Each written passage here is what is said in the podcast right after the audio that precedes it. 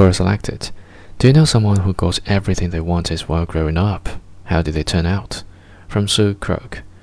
Yes, one of my dearest cousins. His father owned a pharmacy, and being the only kid of his parents, he was raised in a way he never got rejected for any material thing he wanted. He went to private schools, he always had the latest video game consoles or portables. He traveled to the US a couple of times all the way from Turkey, just because his family wanted him to, and he also started studying gastronomy in college.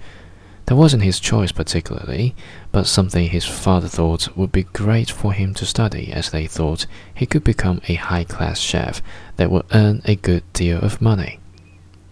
A while before his college years, the worth of his father's pharmacy plummeted, and they started getting in debt.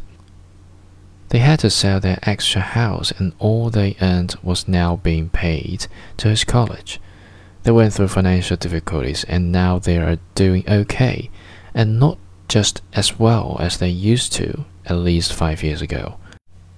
He graduated from college last year or the one before that and didn't get into cooking. Instead, he built motor and solar powered plants, and he and his team won a few national contests which took him around the world.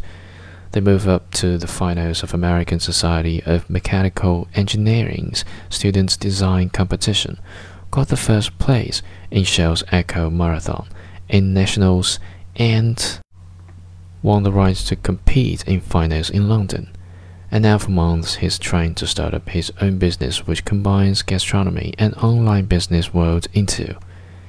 He grew up to be a super humble guy who is so kind and a great gentleman.